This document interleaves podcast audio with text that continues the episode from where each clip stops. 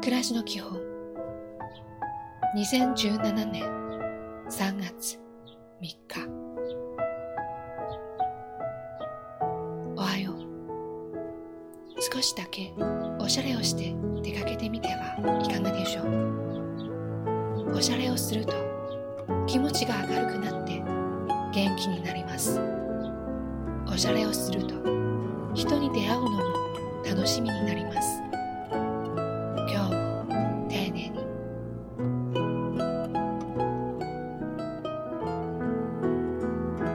こんにちは今あなたのことをふっと思っている人が必ずどこかにいます。あなたも誰かのことを思ってください。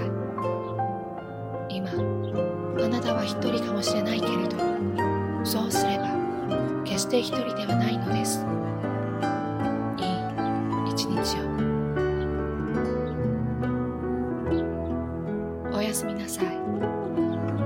お金に疲れる働き方暮らし方とはどんな風なのかそのことを少し考えてみましょう。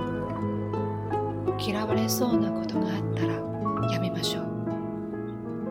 今日もお疲れ様でした。また明日。